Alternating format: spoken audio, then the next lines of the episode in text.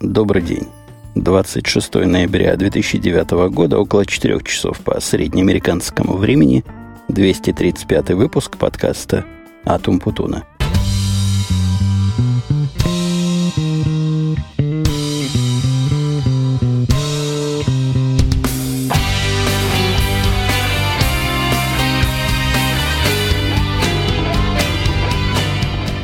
Настолько мне понравился прошлый способ записи подкаста, когда я, сидя в машине по домам, все это дело производил, что решил я повторить сей, на мой взгляд, вполне удачный эксперимент.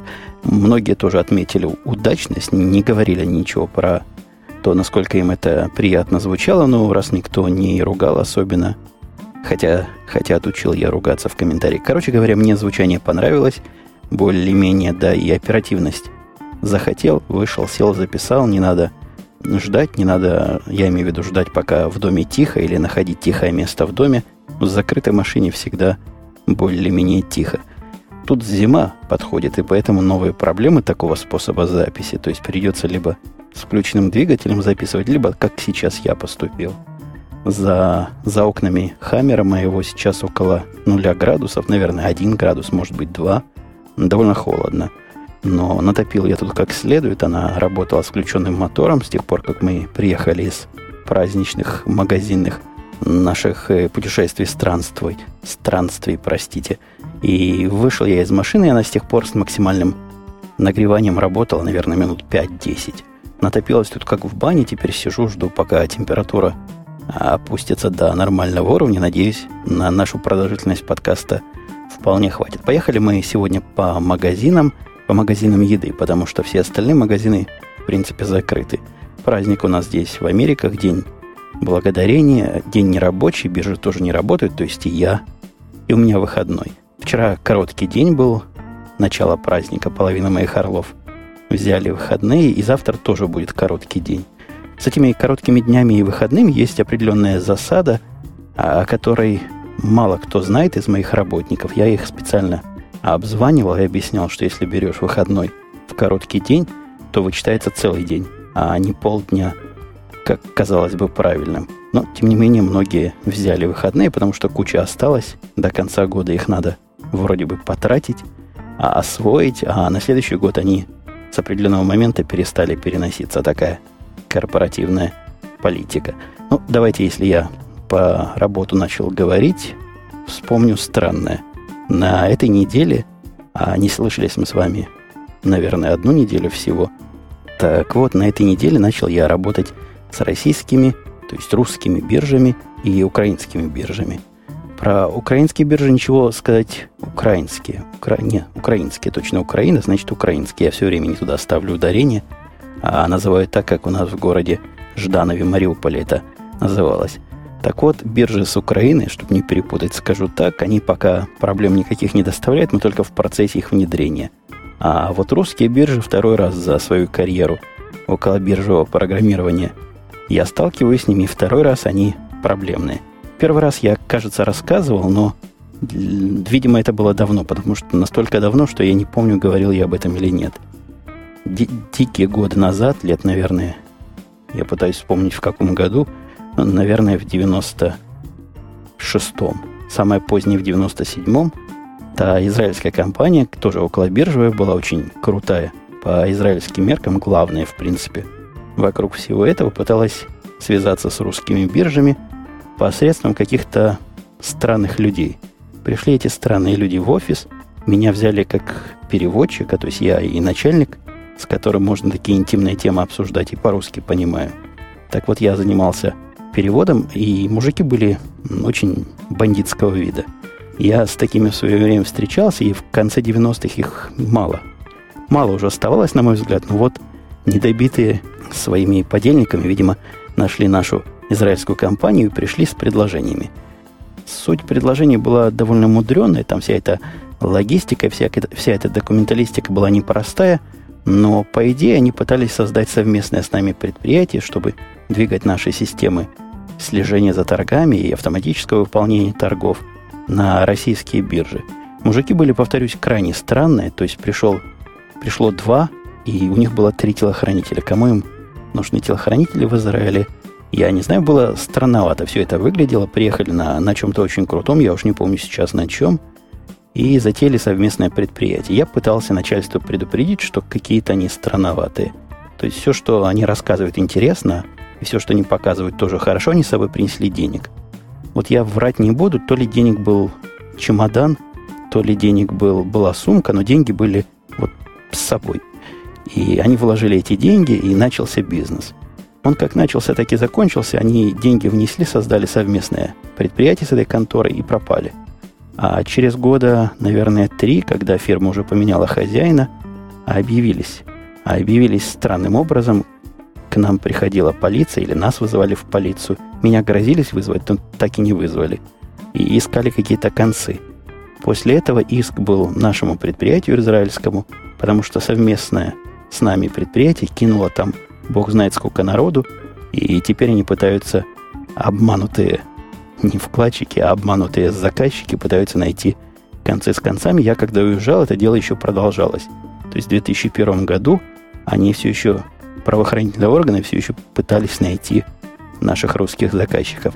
Технического ничего с русской биржей мы тогда не сделали, а вот в этот раз сделали. Мы начинаем, уже начали фактически обрабатывать эти данные, и, и сразу улыка в строку тут связалась. Все нормальные биржи вполне достойно, адекватно фильтруются по объему торгов.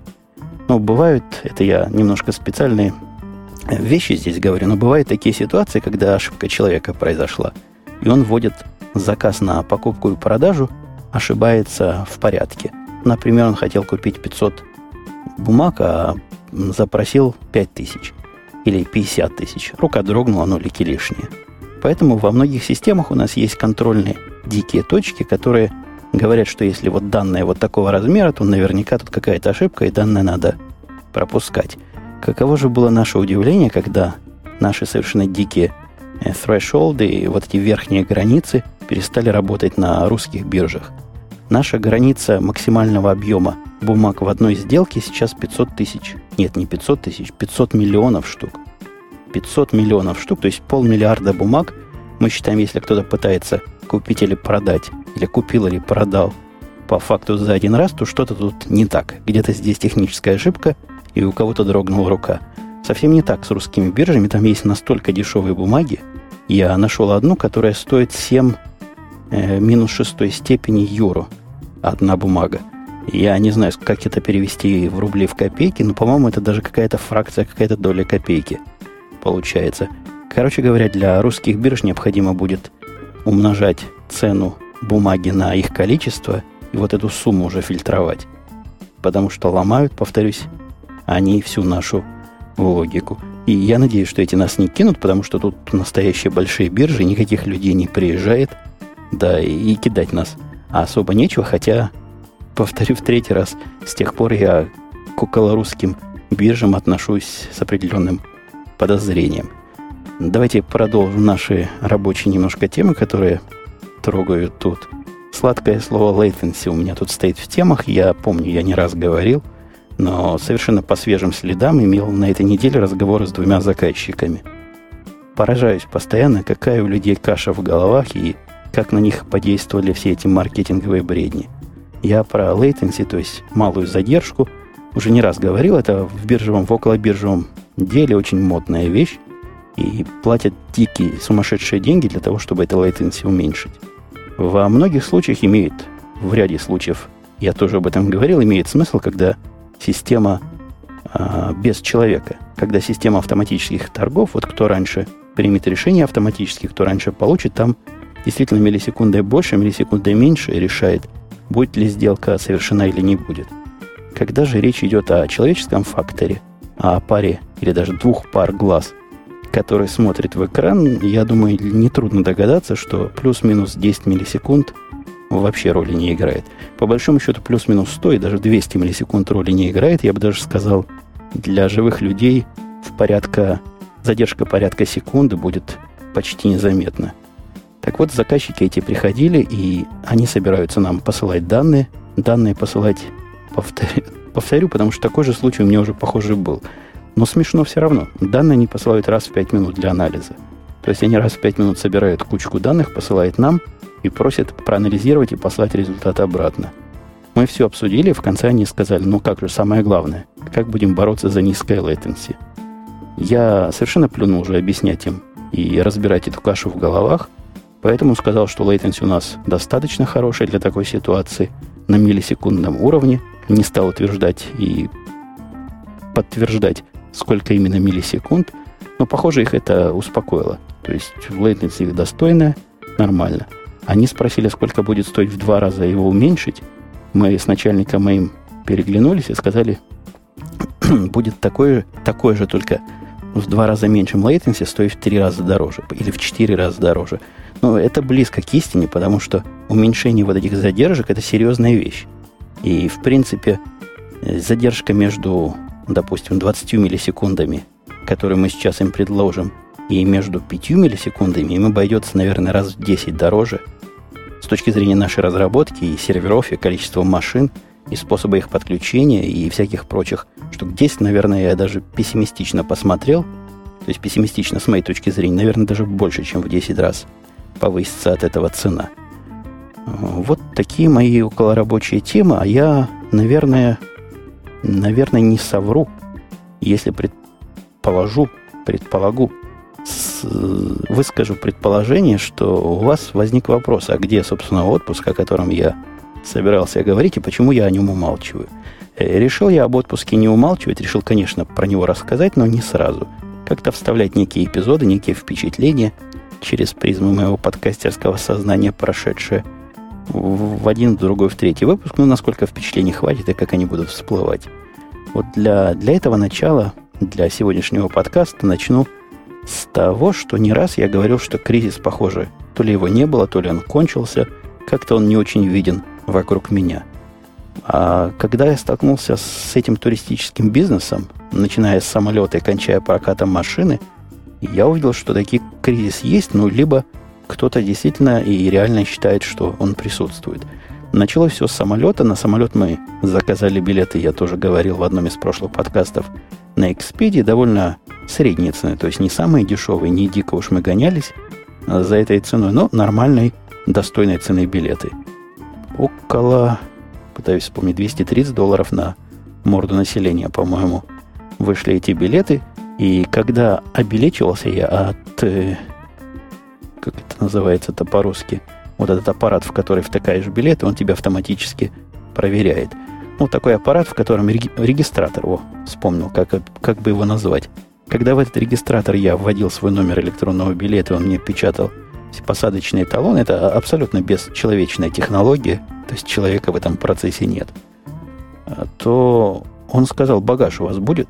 Я сказал, да, багаж есть попросила внести количество сумок и сказала, что в принципе, дорогой товарищ, за каждую сумку положено платить 30 долларов. У вас две сумки, должно быть 60 долларов, но мы вам такую оптимизацию устроим. Как-то сумка не на, не, две сумки не на одного человека будет, а по сумке на, на каждое лицо, на каждого пассажира, и поэтому вам будет всего 40 долларов. Такого, чтобы за обычный багаж две небольшие сумки – за обычный багаж в самолете доплачивать, это первый раз. Возможно, уже такое много лет там у них на American Airlines, но для меня это показалось каким-то жлобством. Жлобство продолжилось и, и в самолете, когда оказалось, что теперь уже не кормят в самолетах.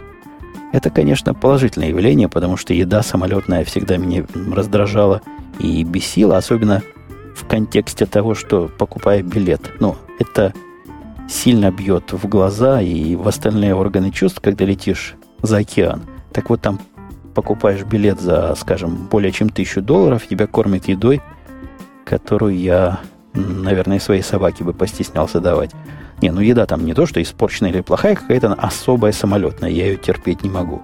Так вот, теперь на внутренних рейсах, это уж совершенно точно, еда дополнительная услуга, и если хочешь, можешь ее покупать. Цены там вполне божеские, то есть примерно такие, как в какой-то забегаловке средней руки, какой-нибудь бутерброд здоровый, стоит 5-6 долларов, такая булка пополам разрезанная. Но они при этом остаются такими же аэрофлотовскими, такими же, такими же воздушными и неедабельными. Совершенно мало людей заказывают эту еду, я не думаю, что из-за цены, а потому что также относятся и разделяют мое мнение по поводу вкусовых качеств. напитки некие бесплатно есть, но как-то там сложно. То есть, например, Кока-Колу или Пепси-Колу, что там они разносят, раздают бесплатно воду, минеральную бесплатно. Вот за сок, который я для девочки заказал, попросили 5 долларов. Примерно столько же стоила и бутылка чилийская, бутылка, бутылочка, такая мелкая бутылочка на один стакан, наверное, небольшой бутылочка вина. Вино там всегда странное, то есть 2008 года свеженькое. Чилийское вино было, когда летели туда, и было калифорнийское, когда летели обратно. Я это точно знаю, потому что вино, как вы можете догадаться, зная мою нелюбовь к полетам, я заказывал более чем один раз. А однако все это, все это жлобство, ерунда по сравнению с тем, что наушники раздают за деньги. Вот это меня удивило.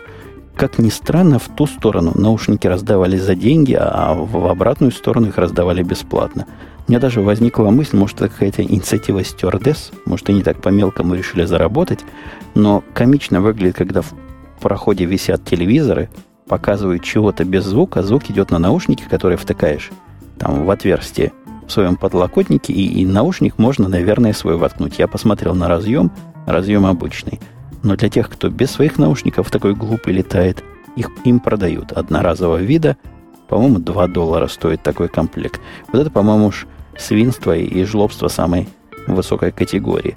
Да, я правильно напомнил, вспомнил сам, что вы помните, потому что я уже говорил о своем страхе полет. Это, это страх не, не панический страх, а не люблю я эту ситуацию потери контроля. Хотя, когда я взлетал, я пытался понять, чего я больше не люблю. Либо такую ситуацию потери контроля, либо когда еду рядом с женой в автомобиле, понял, что в принципе не так все страшно. С женой мне ехать гораздо неприятнее, чем даже взлетать. Взлет для меня самая неприятная часть полета, а потом, потом как-то спокойнее становится, особенно после первой, второй выпитой бутылки. Когда летели туда, я особо много не пил, потому что были опасения. Какие были опасения? Не помню, какие были опасения, но помню, что мне надо было вести машину после этого, поэтому нажираться уж совсем-совсем в самолете я не стал. Но первая бутылка помогает, вторая вообще снимает напряжение, бутылочка, и летишь нормально. Как раз слушатель Smile Arts спрашивал, расскажи в следующем выпуске, как ты справляешься с полетами, не привыкли еще. А то в радио Ти над этим даже подшучивают. Помогает ли отвлечься от небольшой фобии аудиокниги, или у тебя есть какие-то способы перенести полет. Ну, вот первый способ – надо выпить. И если выпить, наверное, 3-4, то и аудиокниги не понадобится. А так, да, я засовываю в уши свои шуры, безотказные мелкие шуры, по-моему, 300 серии, неубиваемые наушники. Сколько у меня айфона уже последние пару айфонов поменялось, эти наушники с ними крепко дружат. Давно-давно, наверное, года полтора, может, два назад я эти же самые шуры предыдущей модели, до того, как они стали называться S, и, по-моему, сейчас эта линейка называется, я ругал за то, что обламывается, и такой, в принципе, недешевый наборчик приходится выбрасывать. Они, видимо, провода улучшили, и там сгибаемость их усилили, и провода теперь, на вид они такие же. Провода не, не, пере, не переламываются, наушники работают – а оказалось, если их засунуть поглубже, поглубже туда в уши, то даже гула самолета не слышно. Полнейшая изоляция, сидишь, слушаешь аудиокниги. Пытался я слушать в самолете Seeking Long, как раз новый выпуск к тому моменту вышел 200-й юбилейный у них, не пошло. Как-то подкаст, ну, во всяком случае, этот подкаст меня не отвлек. Но зато аудиокниги – это оно. А особенно моя любимая сказка, я слушал там графа Монте-Кристо, ну, просто успокаивает – и расслабляет всем. Рекомендую слушать Дюма в самолетах. На обратном пути мы даже с женой вдвоем слушали. Одно наушник, одно наушнику ей в ухо, другое мне. И с удовольствием провели эти два или три часа полета, прослушивая книги. Дочка в окно смотрит, хотя летя обратно, там и смотреть особо не на, не на что было. Летели выше облаков, чуть-чуть выше, и облака закрывали весь вид. Что еще про полет сказать? Да вроде, вроде ничего не могу сказать, хотя, признаюсь, в нелогичности мне вот этот Boeing 757, и если мне ничего не изменяет, низколетящий он был, летел на какой-то высоте, что во всяком разе туда, когда мы летели, Он летел, я пытаюсь вспомнить, они сказали в этих, в своих американских системах, сколько, по-моему, 5 километров. Так я переводил тогда, или 4 километра, или 6. Но где-то меньше 10 километров он летел высотой. Они сказали, что это необычно низкая высота, потому что облачность там и вверху штормит, а вот здесь внизу хорошо. И действительно, чем он ниже летит, тем мне спокойнее. Туда летел, вообще не волновался. Как-то земля внизу видна, и, как-то не так страшно. И эти самолетные пилоты, самолетные пилоты, как же, просто пилоты, наверное, называется. Пилоты эти на маленьких самолетиках, хотя 757 трудно маленьким назвать, ну вот на таких не атлантических самолетах, мне кажется, какими-то более квалифицированными, может, потому что у них взлетов посадок больше, они всегда легче взлетают и всегда четко садятся.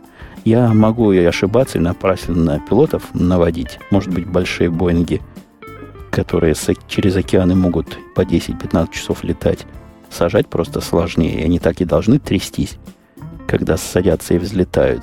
Но вот 757 мне всегда нравился по плавности хода и плавности взлета-посадки. Процедура контроля, контроля на, на выезде из... Не на выезде, на въезде в аэропорт, на входе. В аэропорт, по-моему, ужесточилось немножко. Надо показывать свои удостоверения несколько раз. И как-то у них строго с тем, чтобы я не показывал удостоверение жены. Несколько, не несколько, два раза я пытался это сделать, потому что все у меня в кошельке было – и там стоит специальный полицейский, который раздает удостоверение каждому, кто должен его показать. То есть я беру два, он вынимает у меня из руки один, дает жене и потом только просматривает. Проверяли на каком-то предварительном таком пункте, и потом уже, когда проходишь через всю эту секретную систему. Хотя не так давно по телевидению местному чикагскому была пару дней назад буквально сенсационная у них разоблачительная репортажа набор даже репортажей я один видел, а о том, как устроили они провокацию. Наши телевизионщики, по-моему, Fox, Chicago Fox, канал, они прошли в аэропорт без всяких удостоверений. То есть на этом контрольно-пропускном пункте они вкратце показали 5 человек или 6 человек у них проникало через всю эту контрольную систему, добираясь до самолетов, была цель. Была цель добиться, дойти до самолета, проникнуть в самолет без водительских прав. Так вот, они показывали. Один показал, по-моему, библиотечную карточку, где фотографию человека от фотографии собаки отличить, как правило, трудно.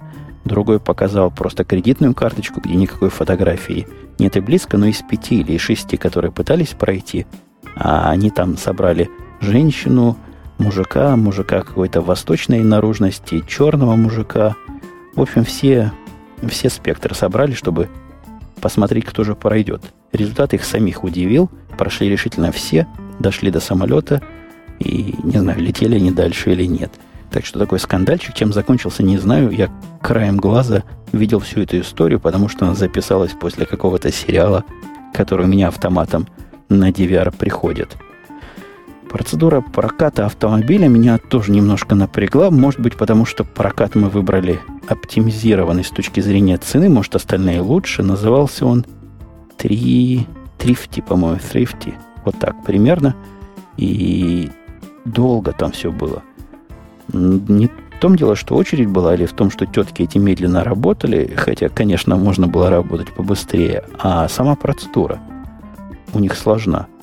Она много чего спрашивает, пытаясь, конечно, развести на всякие вещи. Ну, например, страховку, увидев мою. А как оказалось, что мне и эта страховка, которую на Экспедии купил, не нужна была – она непроницаемым лицом заявила, что моя страховка недействительна. Я начал удивляться, как так недействительно. Вот у меня купончик, вот написано в 49 штатах действительно. Неужели это тот самый один штат, в котором недействительно? Она сказала, сразу поправилась, говорит, нет, нет, сэр. Я имею в виду, что если чего случится, то будет не автоматический процесс, это будет между вами, вашей страховой компанией и нашей страховой компанией. Ну, то есть страховка действительно. Так в основном всегда и происходит, когда связываешь компании через себя – но вот она пыталась меня все равно на свою раскрутить, которая стоит сравнимо по цене с прокатом автомобиля. И я не раскрутился. И второй вопрос, который на меня сильно пыталась, да еще два, два момента, стимулировать в покупке. Во-первых, даже, даже больше, чем два момента, она предложила мне купить за 6 долларов в день услугу, по которой мне поставят вовнутрь машины прибор для оплаты дорог. Для всех этих толвеев у меня стоят в своих машинах такие приборы, но они платят не фиксированную цену. То есть я плачу за них не сколько-то долларов в день, а по использованию. Проехал раз, заплатил там 50 центов, проехал другой раз. То есть я прикинул, что если у нас цена средняя 50 центов, 70 центов за проезд, то получается мне нужно будет, чтобы 6 долларов эти самые оправдать, или 7 долларов, там 6,99, по-моему, было их любимая цена. Сами посчитайте, сколько платных дорог пересечь и сколько платилок проехать. Я у нее спросил, надо ли это, если я еду туда-то и туда-то. Она честно сказала, что, наверное, лучше будет не брать. Хотя было видно, что ей это трудно говорить, видимо, не положено такие ответы давать. Ну, уж вопрос совсем прямой был. Потом она пробовала меня э, раскрутить на бензин. Это тоже новое нечто. У них теперь такая услуга, где они тебе бензин продают по совершенно смешной цене. Абсолютно смехотворная 7 долларов. Опять же, те самые 6,99. Суть в том, что если ты возвращаешь машину с неполным баком, то все, что не долили, они сами дольют, но возьмут за это с тебя 7 долларов за литр. Не за литр, простите, за галлон, при том, что цена в эти дни была 2,50-2,40 долларов за тот же самый галлон того же самого бензина. И я отказался, и она сказала, сэр, посмотрите внимательно в условия, вы должны не просто вернуть с полным баком автомобиль, это уже в прошлом, когда мы такое принимали, а должны вы его вернуть с баком, заправленным не более чем, не далее, чем в 10 милях от нашего офиса, и в качестве доказательства представить э, чек о том, что вы заплатили, в котором будет указано время, сумма и, по-моему, еще чего-то, марка бензина. Короче говоря, доказательство того, что вы заправили машину, дозаправили ее до конца, совсем недалеко. Мне это видится явно каким-то способом простимулировать меня купить эту самую услугу за 7 долларов. Потому что мы-то с вами, люди, некоторые из вас, люди технические, понимаем, что бумажка это говорит всего лишь о том, когда я последний раз заправлялся. Сколько я заправлялся и заправил ли я действительно полный бак, или засунул его туда на 2 минуты, чуть-чуть капнул, а может не столько и надо было капнуть, проверить невозможно. Но бумажку они проверяют реально. Когда я сдавал машину, мужик специально попросил у меня этот чек, и он ему не понравился. Не понравился он ему по понятной причине. Я забыл, что это надо заправлять, и уже почти, вернув машину, вспомнил, попытался найти ближайшую заправку. Найти заправку с теми неприятностями, которые у меня были с GPS, о которых я чуть ниже расскажу, это было еще то занятие. Нашел, в конце концов, в городе Майами, недалеко от аэропорта, заправку, заправился и, как последний идиот, забыл взять чек. То есть то, зачем приезжал, то и забыл. Потом мне пришла в голову несколько жульническая мысль поискать, может, там чеки где-то валяются. Иногда люди случайно говорят напечатать чек и оставляют его. Нашел пару чеков, но они по времени мне не подходили, поэтому я послал жену туда вовнутрь этого, этой заправочного магазина, такого офиса, сказать, что вот так и так, дайте чек с такой-то колонки. Дали чек с такой-то колонки, но к тому моменту там уже кто-то еще заправился, поэтому чек не соответствовал ни тому бензину, который мы заливали, ни тому количеству. Ну, вполне мне казался подходящим, но потом из-за проблем с GPS я минут 20, наверное, искал, как же вернуться в то место, где сдают машины. И вот эти разница в 20 минут показалась мужику подозрительно, но я ему объяснил, вы бы еще в большую дыру забрались бы. Они не в самом аэропорту, а где-то совсем-совсем сбоку. Я бы вас еще дольше искал. Он сказал, да-да, сэр, это часто бывает, нас найти трудно, не, не разрешают эти машины арендовать прямо в самом аэропорту в Майами почему-то. Ну вот так закончилась эта самая история с, с арендой машины, с этим, э, то, что я называю жлобством, а они, наверное, называют или считают результатами экономического кризиса. Вопрос от Юрко. С нетерпением жду подкаста про отпуск. Особенно интересны опыты с навигацией по iPhone. Да, мне тоже это было настолько интересно, что не предусмотрительно не взял я с собой никакого другого прибора. А делился я с вами, что купил две программы. У меня была основная и бэкап. Для iPhone взял я с собой крепляла вот этот держатель, который у держатель единственный себя хорошо показал фирмы Belkin, купил новый, который позволяет iPhone горизонтально и вертикально вставлять в прикуриватель, надежно, прочно держится. Вот к держателю никаких претензий нет. Стоил он долларов, по-моему, 50, такого странноватого вида, я не помню, фотографировал я его или нет, сигнал подает по FM. Ну, то есть теоретически совместим с любым автомобилем, потому что уж FM-радио в любом автомобиле должно быть. Две программы было у меня, Navigon и Copilot. Я предполагал Navigon использовать как основную, Copilot как э, запасную программу и исключительно по ним передвигаться. Давайте я сразу вывод забегу вперед и скажу вывод, что навигация по iPhone это полный, окончательный и чудовищный отстой. И я подозреваю, что это не зависит от программы, потому что такой же эффект я имел с двумя программами. Во-первых, то ли скорости не хватает айфона, то ли программы так написаны, эти две программы, которые у меня есть, то ли у него задержка в определении координат. Я не знаю, в чем проблема, но все это реагирует медленно. Реагирует оно медленно, когда ты делаешь что-то не так. Это сразу заметно. На всех железных GPS, которые у меня когда-то были, попытка ошибиться приводит, конечно, к задумчивости, но не к такой же задумчивости. Она в айфонах эти программы, когда мне говорят пересчитанный маршрут, он уже не актуален, потому что я уже от этого места уехал. И вот такая ситуация их в ступор вводит. Одну из этих программ, а именно более дорогую Навигон – когда он тебе дал маршрут, а потом, видимо, начинает проверять, где ты находишься, и ты находишься где-то не там. То есть не на старом маршруте, не на новом маршруте, а где-то в третьем месте у него заходит ум за разум. И в результате он тебе начинает показывать, что ты едешь в каких-то совсем других местах, к сожалению, близко к тому, что на самом деле, ну, наверное, в километре, в двух, в трех, в четырех. Как-то совсем-совсем сходит с ума. Во-вторых, они теряют, простите, они постоянно теряют сигнал. И, потеря ли происходит на айфоне этого GPS-сигнала или нет, ну это же ужасно. Ты уже подъезжаешь к цели. У меня первый раз было, когда я гостиницу пытался нашу найти, осталось до цели пару километров, и утверждает программа Навигон, что сигнал пропал. Пропал, и нет его, и никакого ума эта программа предложить не может, так она его и не нашла. Искали мы буквально по зарубкам это самое место и по вывескам теряют они оба. обе программы теряют сигнал в каких-то непонятных для меня условиях, непонятных ситуациях. То есть, чего терять-то?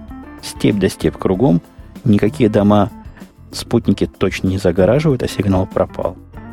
иногда он восстанавливается сам, иногда нет, но вот такая, такая проблема тоже и имеет место быть. И ненадежность самих программ тоже сильно раздражает, особенно к более дорогому Навигону у меня такая претензия – он иногда не запускается, иногда падает сам. То есть выглядит совсем-совсем сыровато. Самое худшее, что он сделал, он как-то не до конца закрылся у меня пару раз. И, казалось бы, уже другая программа работает, а оно жрет там батарейку вовсю. И за час, за, за два без зарядки съедал всю батарейку. Я подозреваю на Вигон, потому что два раза это происходило после попытки его запустить. Вторая программа, которая Copilot называлась, она несмотря на то, что цена попроще и вообще она по пролетарски выглядит, она гораздо более юзабельна, хотя тоже очень и очень условно. И если вы куда-то едете, я повторю свой начальный вывод, либо соглашайтесь брать GPS в прокате, сейчас это, по-моему, стандартная услуга, нам его предлагали за какие-то маленькие деньги, я до сих пор корю себе, что не стал брать, а гордо сказал, у меня свой с собой. А на iPhone не рассчитывайте. Сыроват, может быть, Том-Том будет хорош, хотя я, честно говоря, Том-Том покупать не буду, потому что тратить 99 долларов на программу, когда железка стоит 99 долларов, я не стану совершенно точно. Слушатель Храм Крафт пишет, Евгений, скажите, а 220 долларов в месяц страхового взноса входят только ваши всевозможные страховки или можно застраховать всю семью, включая совершеннолетнего сына? Как вообще эти корпоративные бенефиты относятся к родственникам своих к родственникам своих сотрудников и ранжируется ли оплата страховок в зависимости от должности. 220 долларов в месяц, это в прошлый раз я говорил о бенефитах на следующий год, которые я заполнял, это не взнос. Это моя часть взноса. В самом деле взнос гораздо больше. По-моему, я это тоже упоминал, на всякий случай. То есть не 220 долларов в месяц стоит страховка, а сильно дороже – в эти 220 долларов входит вся семья, конечно. Если бы я был один, я там проверял для любопытства, сколько же мне семья стоит, я бы платил, по-моему, 70 долларов или 80, вот какая-то такая сумма. За 220 долларов входят все четыре члена моей семьи, и это такая расширенная страховка, то есть она с всякими дополнительными штуками, типа зубной страховки и, по-моему, услуги адвоката. Я не помню, я оплатил или нет страховка. В общем, такой наборчик практически всего. Совершеннолетний сын по умолчанию должен не входить. То есть больше 18 лет считается он самостоятельным, но если он учится, и ты утверждаешь, что он студент полного времени, то есть учится, по-моему, не меньше то ли 20 часов в неделю, наверное. Короче, есть какое-то какое количество часов, которое определяет студент полный или какой-то неполный. У меня полный студент, поэтому пока он учится, он тоже покрывается этой самой страховкой. К родственникам, ну вы поняли, как относятся. К родственникам так же, как к тебе. Страховка на карточке написаны все наши четыре имени, и можно ходить с ней любому из моей семьи. Аранжировки между должностями, насколько я знаю, нет. То есть самая последняя уборщица или самый последний уборщик имеет точно такую же страховку, как э, президент и вице-президент. Хотя про президентов не знаю, но все люди, которых я знаю, всех должностей, имеют одну и ту же страховку. Мне сильно кажется, что никакой ранжировки нет, потому что страховка это ну, практически по максимуму. Я даже не знаю, бы ей еще больше покрыть, если бы я был супер-дупер президентом всей этой корпорации. В другую немножко тему я хотел поделиться с вами уже второй выпуск подряд удивлением. Появились, появился такой странный людь во множественном числе. Про странного людя я вам рассказывал, так моя дочка называла кого-то. Так вот, странный людь, который и вроде бы и не робот, а вроде бы человек, но зачем-то ему надо, чтобы я с ним поговорил в Твиттере. Я напомню, что Твиттер мой это слэш умпутун, а людь этот, эти люди, давайте уж говорить более человечески, они пишут сообщения мне. Уж несколько раз такое было, и я подозреваю, что сообщения эти несут какую-то несмысловую нагрузку. И явно, явно сделаны для каких-то оптимизационных техник. Человек мне пишет сообщение, и в этом сообщении явно видно, мне, во всяком случае, четко видно, что он меня как-то знает – как-то в курсе, кто я такой, не похож на спам-робота, не похож на спам-бота, да и сообщение какое-то кривоватое. То есть видно, что человек, который не очень хорошо умеет писать на родном языке, мне его и писал. Я его спрашиваю, ты кто и ты зачем? И он мне отвечает в, в ответ на это тоже. Явно человек отвечает, но как и в начальном вопросе, так и в ответе я слова все понимаю, а смысла, что он хочет сказать, я понять не могу. То есть как-то там подкасты упоминаются, какая-то жалоба на, на то, жалоба на все, но бессмысленно. Все вместе получается абсолютно бессмысленно и сюрреалистично. Пару раз такое происходило, и поэтому я решил вам рассказать, даже, наверное, тройку раз. Такие у меня дискуссии были. И на втором сообщении я эту дискуссию останавливаю, потому что явно с такими странными людьми толку не будет. И вторая тенденция, которую я тоже обнаружил, есть пара человек, во всяком случае один очень консистентный, который ретвитит все мои сообщения. И наверняка это какая-то система оптимизации своих твитов, и где-то, наверное, все эти люди все это прочитали, но не могли они додуматься сами до таких глупостей. Наверное, кто-то учит. И я даже подозреваю, что, может, есть специальные курсы, как раскрутить свой твиттер, э, ретвитя все сообщения Умпутуна. Но вот если в ретвите я понимаю смысл, ну, могу во всяком случае догадаться, зачем они это делают, и могу понять, как это оптимизирует их и улучшает их какие-то показатели. Но зачем попытка заставить меня говорить с человеком? Вот в чем тут соль?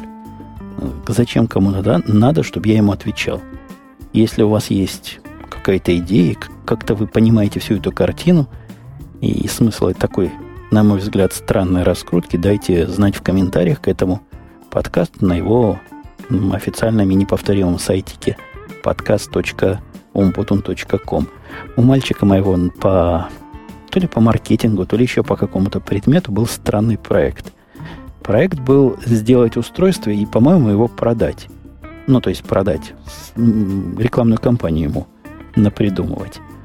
Так вот, сделали не устройство, которое очень странно выглядит. ходил он с выпученными глазами, искал скрепки, искал какой-то поролон, даже брал, простите, брал деньги у меня на, на все это хозяйство. Сделали в результате нечто, которое выглядит как... Как же вам это описать? Представьте кусок поролона, вырезанный по форме э, вашего того места, на котором вы сидите, вашего седалища, так скажем. Так вот, по форме вырезан, задумывается класться на сиденье автомобиля, но есть у него одно но, одно ноу-хау.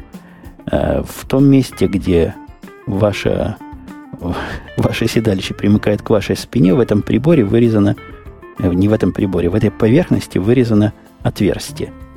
Даже не отверстие, а полотверстие. Ну, давайте я вот такую визуальную картинку. Представьте такой прямоугольный кусок поролона, а, обшитый материалом, и на один конец в торце его поставили чашку и вырезали полукружие.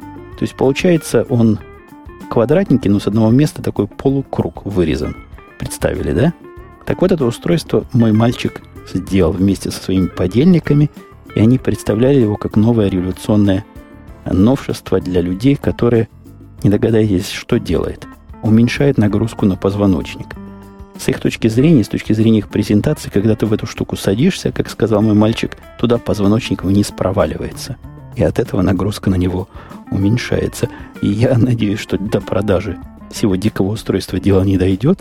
Но согласитесь, идея, чтобы туда позвоночник проваливался, смела. Хотя и звучит жутковато.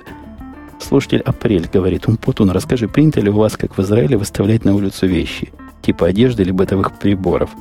Здесь же часто выставляют, например, аккуратно сложенную чистую одежду, кому надо возьмет. Тут немножко по-другому, отвечая на вопрос, хотя кто-то там ему в комментариях уже ответил, во всяком случае в нашей деревне это делается несколько по-другому. Что касается одежды, которую мы в Израиле выставляли, и действительно кто надо забирал ее, здесь этим занимается специальная а обычные люди, организации, которые собирают вещи, либо фонд ветеранов, либо какую-то армию спасения, они с вами созваниваются, договариваются, приезжают, забирают. Я тоже про это уже как-то говорил. Иногда бывает у них требования, не требования, а рекомендации, чего им давать, чего не давать. Как правило, они забирают все, что, ну, то, что достойно отдать. То есть нормальную одежду, которая уже не нужна, или приборы бытовые, которые не нужны. Все они приедут, заберут, никаких хлопот можно и выставить. И есть, я видел люди, которые подъезжают и смотрят, что ты выставил, и забирают это.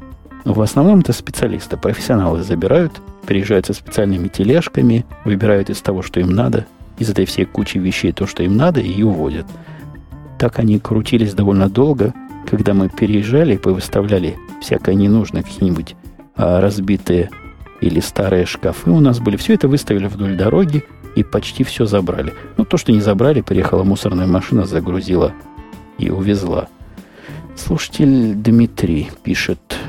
Евгений, доброго времени суток. Очередной раз хочу сказать спасибо за личный подкаст. Та-та-та. Много хорошего говорит о том, что я благотворно влияю на мышление своих соподкастеров. А, читая ваш твиттер, пишет, он обратил внимание на довольно восторженное упоминание о WD TV Live. Помня ваше негативное отношение к другому плееру Popcorn, хотелось бы узнать, чем так понравился э, TV Live. Только ли внешним видом, надеюсь услышать об этом в каком-нибудь из ваших подкастов. Заранее спасибо. Так, речь идет о том, что у меня проблемы. Проблемы в связи с тем, что Apple апдейтит Apple TV, а я, как человек законопослушный, апдейчу прошивку в своем устройстве. После этого всякие хаки, которые позволяют играть в фильмы неродного формата, перестают работать. И как-то меня это не особо волновало, но за последние, наверное, пару-тройку недель было два апдейта, которые не предусмотрительно накатал. Я замучился восстанавливать нормальную, привычную функциональность.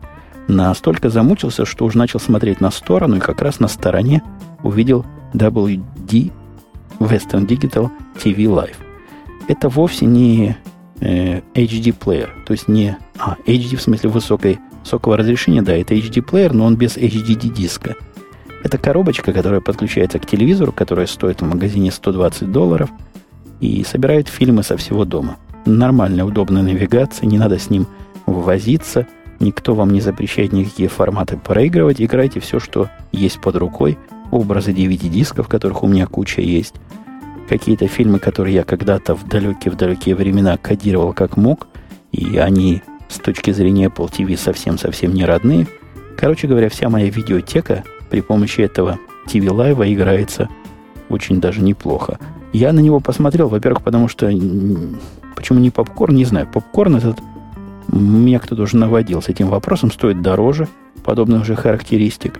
Это раз. Во-вторых, у TV Live производитель довольно известный. Так что есть надежда. И обзоры. Обзоры прекрасные. Во всех обзорах солидных люди в один голос говорят, и специалисты по подобным железкам, что это лучшее, что есть на рынке для проигрывания подобного, для подобного рода деятельности. То есть проигрывание бездисковое с удаленных компьютеров, фильмов всяких форматов. Умеет он поддерживать полный HD, то есть все, все эти пиксели и все те цвета, которые у меня есть на телевизоре, можно будет через TV Live посмотреть. К сожалению, я его купить не смог. Сайт э, Best Buy сказал, что он есть, и, видя того, где он есть, показал магазин недалеко от нас. Я в него приехал, нашел ближайшего пацана, спросил, где. Он говорит, нет, врет сайт, к нам постоянно приходят люди, и мы им постоянно отвечаем, что сайт обманывает, здесь у нас нет в продаже, хотя вы можете его заказать прямо сейчас, и мы вам домой... Ну, короче говоря, такое же действие, такое же действие, как заказ по интернету. И если я все-таки его решу заказать, а моя решительность несколько спала, потому что я перепрошил Apple TV в очередной раз, и сейчас все в порядке.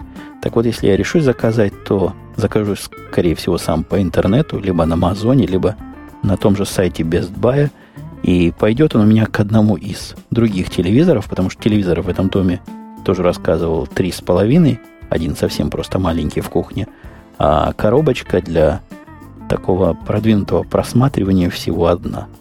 Вторая будет либо основной, ну, либо Apple TV пойдет на один из более других телевизоров. Что еще у меня тут есть из вопросов? Был как-то...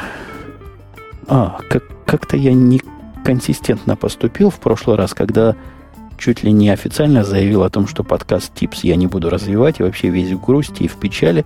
Через три дня после этого его записал.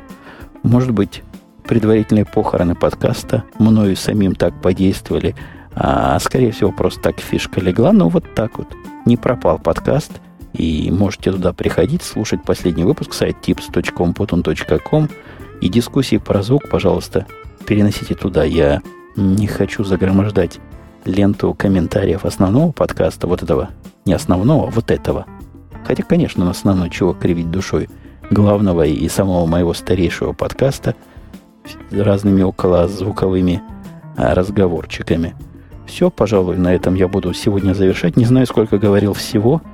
Контроль времени у меня отсутствует, потому что технология записи, о которой я обещал не говорить в автомобиле, не позволяет увидеть, сколько раз я нажимал стоп и какая сумма минут в итоге получилась.